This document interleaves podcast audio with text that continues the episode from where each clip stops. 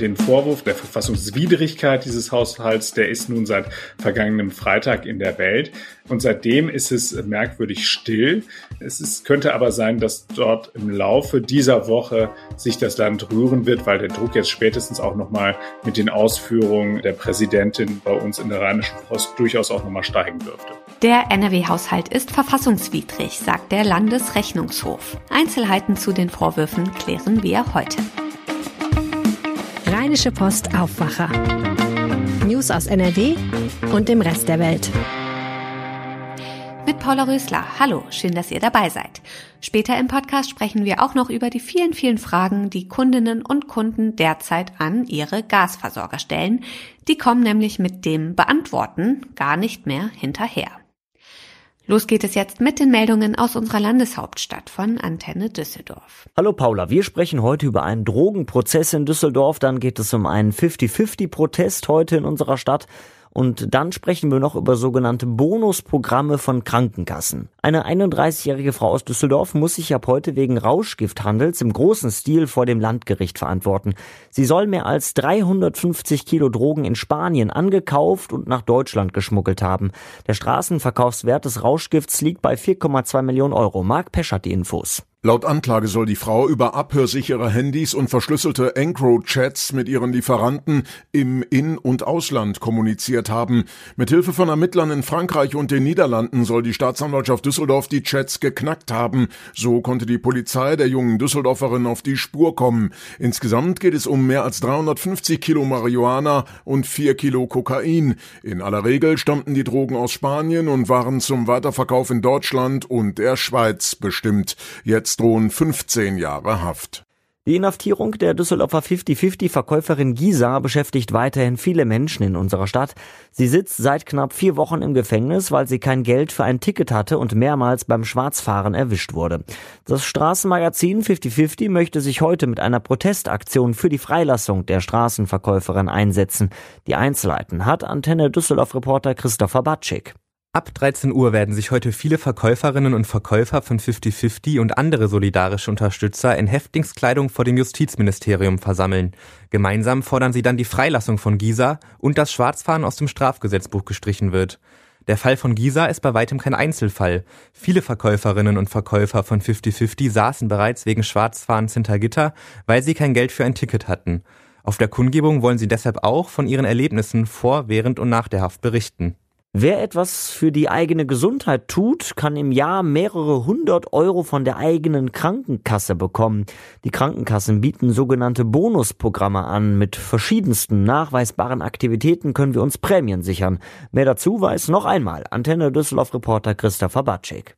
Durch verschiedene Maßnahmen wie der Teilnahme an Sportkursen, regelmäßigen Vorsorgeuntersuchungen und Gesundheitskursen können wir bei unseren Krankenkassen Bonuspunkte sammeln. Diese Punkte können wir dann in Geld, Sachleistungen oder Beitragserstattungen umwandeln. Wie hoch diese Prämien sind, unterscheidet sich von Krankenkasse zu Krankenkasse. Die Verbraucherzentrale NRW rät uns, dass wir vorher prüfen sollten, ob sich der Aufwand lohnt. Für eine Prämie von bis zu 100 Euro müssten wir zum Beispiel schon zwischen vier und zehn unterschiedliche Arzttermine, Kurse oder Sportveranstaltungen besuchen. Und soweit der Überblick aus Düsseldorf. Mehr Nachrichten gibt es auch immer um halb bei uns im Radio und rund um die Uhr auf unserer Homepage antennedüsseldorf.de und natürlich in der Antenne Düsseldorf App. Das waren die Meldungen aus Düsseldorf. Kommen wir zu unserem ersten Thema. Zum Jahresende läuft er aus, der Corona-Rettungsschirm. Mit einem ungewöhnlichen Schachzug will die schwarz-grüne Landesregierung von Ministerpräsident Hendrik Wüst nun Mittel aus diesem Rettungsschirm umwidmen. Sie sollen zur Abfederung der Energiekrise verwendet werden. Mit scharfen Worten hat das nicht nur die Opposition, sondern auch der Landesrechnungshof von Nordrhein-Westfalen kritisiert. Max Plück leitet bei uns die Redaktion Landespolitik und hat mit der Präsidentin des Landesrechnungshofs, Brigitte Mandt, gesprochen. Hi Max. Hallo, grüß dich. Was sagt Frau Mandt? Wieso ist der NRW-Haushalt aus Ihrer Sicht verfassungswidrig? Also gleich aus mehreren Gründen. Das eine ist sozusagen, dass der ähm, dass neue Kredite aufgenommen werden, obwohl der äh, Rettungsschirm noch nicht ausgeschöpft ist. Das heißt, da bleibt noch ein kleiner Rest übrig. Und dann werden diese neuen Kredite auch noch mit rübergenommen ins nächste Jahr, um dann so eine Art Rücklage zu bilden, aus der man sich dann bedienen möchte. Auch das hält sie für schwierig. Und äh, zu guter Letzt einfach auch die, die Umwidmung. Also das heißt also diese, diese, es gibt eine klare Vorgabe, wofür die Mittel eingesetzt werden, quasi die, die äh, Abfederung der Corona-Maßnahmen. Äh, dafür hat die Landesregierung die Ermächtigung sich des Parlaments geholt. Da gibt es dann Zustimmung vom, ähm, vom Haushalts- und Finanzausschuss und äh, da ist es dann aber so, dass die sich halt eben auf Corona beziehen. Und jetzt hat halt das Land gesagt, nö, wir nehmen die Mittel und setzen die eben ein zur Abfederung der Dinge, die da jetzt äh, uns allen drohen aufgrund eben des Ukraine-Kriegs und seiner Folgen. Mhm, okay, also dafür darf das Geld also nicht verwendet werden, jetzt um die Energiekrise beispielsweise abzufedern. Das sagt äh, der Landesrechnungshof. Aber für welchen Zweck dürfte man es denn jetzt noch nutzen? Das, was übrig bleibt und das, was jetzt nicht mehr dafür vorgesehen ist, um eben Corona-bedingte Folgen abzufedern, äh, das darf eigentlich nur noch dafür genutzt werden, um eben diese Corona-Kredite, die aufgenommen worden sind, zurückzuzahlen, also für Tilgung. Okay. Aber der Vorwurf des Landesrechnungshofs geht ja auch noch weiter. Ne? Scharf kritisiert wird auch, dass die NRW-Landesregierung sich noch mehr Geld aus diesen Corona-Rettungsschirmen besorgt hat, oder? Genau. Die haben äh, zu, zu einem Zeitpunkt, als sie schon gesagt haben, sie würden äh, quasi das, was sowieso im Rettungsschirm übrig geblieben ist, sind sie losgegangen und haben sich nochmal ein paar Kredite besorgt. Und das nicht zu knapp. Am 12.10. hat das Land nochmal eine halbe Milliarde Euro aufgenommen, am 20.10. nochmal 2,5 Milliarden Euro, 8.11. nochmal eine Milliarde und dann am 9.11., einen Tag später nochmal 145 Millionen. Also insgesamt ein großer Batzen Geld, der aufgenommen worden ist. Und ähm, da sagt eben die äh, Präsidentin des Landesrechnungshofs, müsse man einfach, weil man diese Mittel einfach bis Jahresende und so lange läuft dieser Rettungsschirm eben nur gar nicht mehr hätte ausgeben können, muss man einfach ein Fragezeichen daran machen, dass das für äh, Corona überhaupt vorgesehen äh, worden ist. Und stattdessen äh, war dann, ist dann aus Sicht des Landesrechnungshofs offensichtlich klar, dass es halt eben diese Mittelumwidmung ge äh, geben sollte. Und das ist halt eben tatsächlich relativ kritisch, weil wir haben etwas, das nennt sich Schuldenbremse und damit versucht offensichtlich das Land diese weiterhin einzuhalten, äh, aber dann trotzdem neue Schulden anzuhäufen. Hm. Was sagt denn die schwarz-grüne Landesregierung zu den Vorwürfen?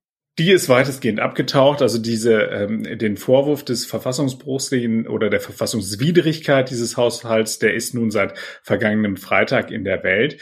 Ähm, und seitdem ist es merkwürdig still.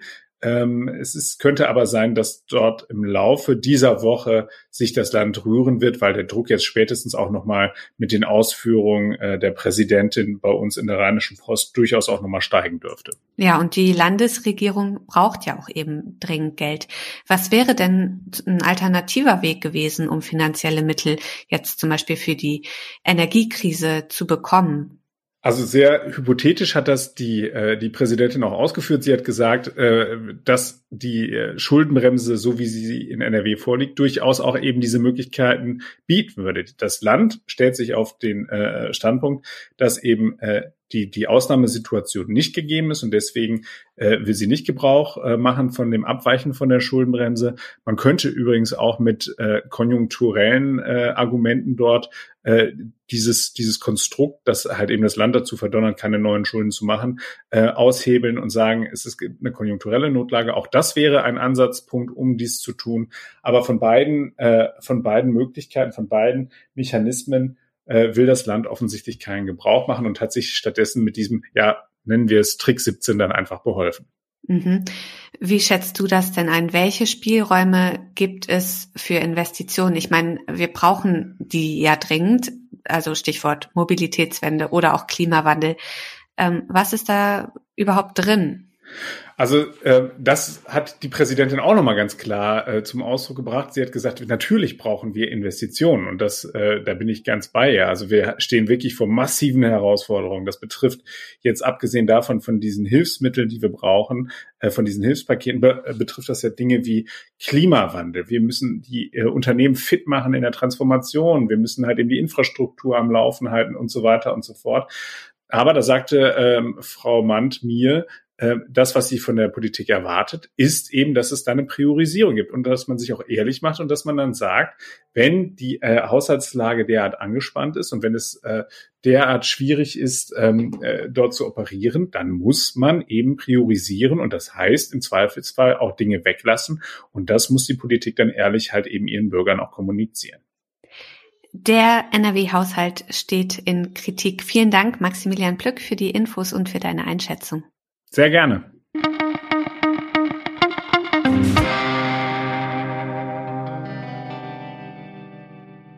Ja, dieser Winter ist ein besonderer Winter. Strompreisbremse, Gaspreisbremse, Dezemberabschlag, deutlich höhere Kosten am Energiemarkt.